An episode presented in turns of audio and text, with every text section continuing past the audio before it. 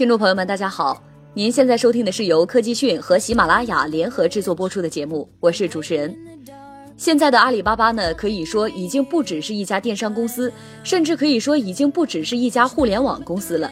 新浪微博、来往、虾米赋予了它社交基因，高德、美团、快滴、钉钉、淘淘等加强了它本地生活服务的基因，天虹、众安帮它进军互联网金融，还有菜鸟、日日顺为阿里疏通物流网络，甚至在足球的领域也掺一脚，投资了恒大足球俱乐部。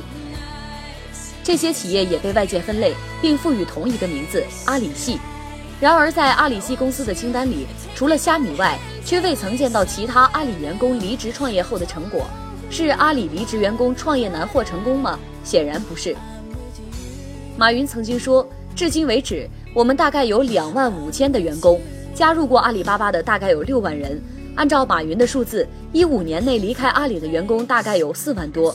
不完全统计创始人或创始团队成员，来自阿里巴巴的创业公司多达近百家。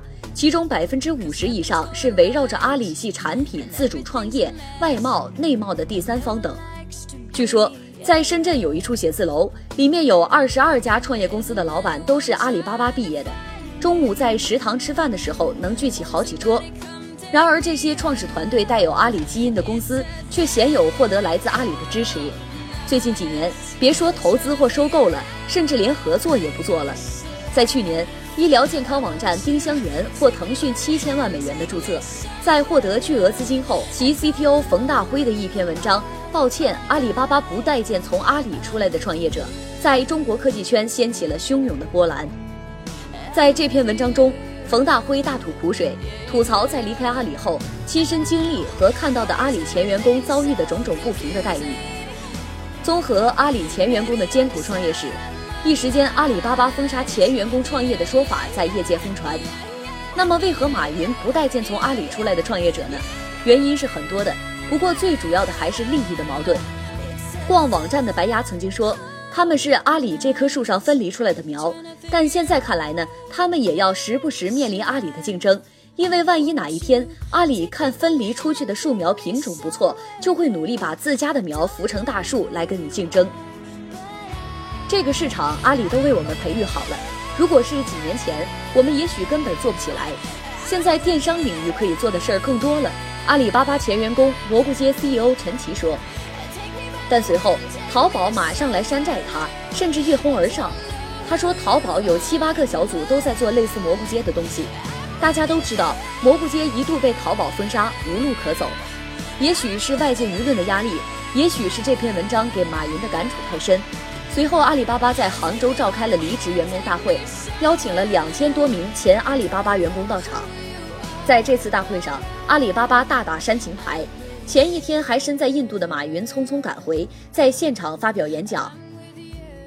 谈到阿里巴巴的过去和未来，阿里的工号是保留的，每个工作过的员工都有自己的工号，哪怕只工作过一天。我一直相信会有这么一天，外面的阿里人比公司里的多。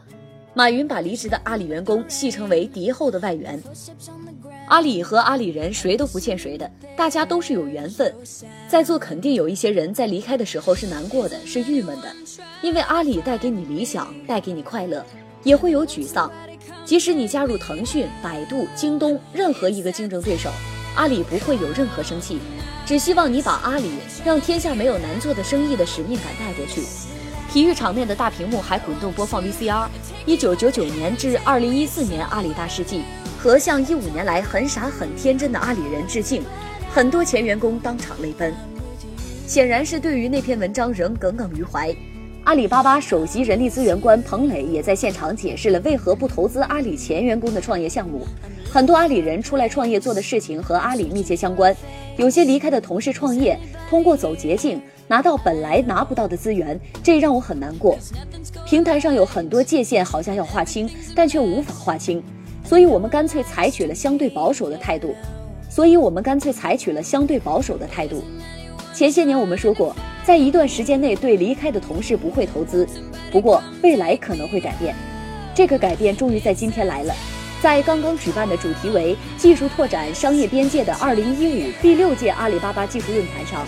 彭磊在现场再度谈起阿里投资方向的话题，他表示阿里也会建立资金，不分内外都会投资。马上离开创业的同学之前不愿意投，现在则是开放的态度对待大家。艾媒咨询 CEO 张毅说过，阿里的企业文化造就了一大批有狼性、乐于创业的人，选择离职，或许是这群狼性的阿里人想接触到阿里之外更多新鲜的互联网模式。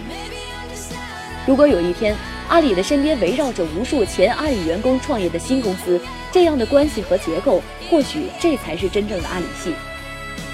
好的，今天的节目到这里就结束了，感谢您的收听，我们下期再会。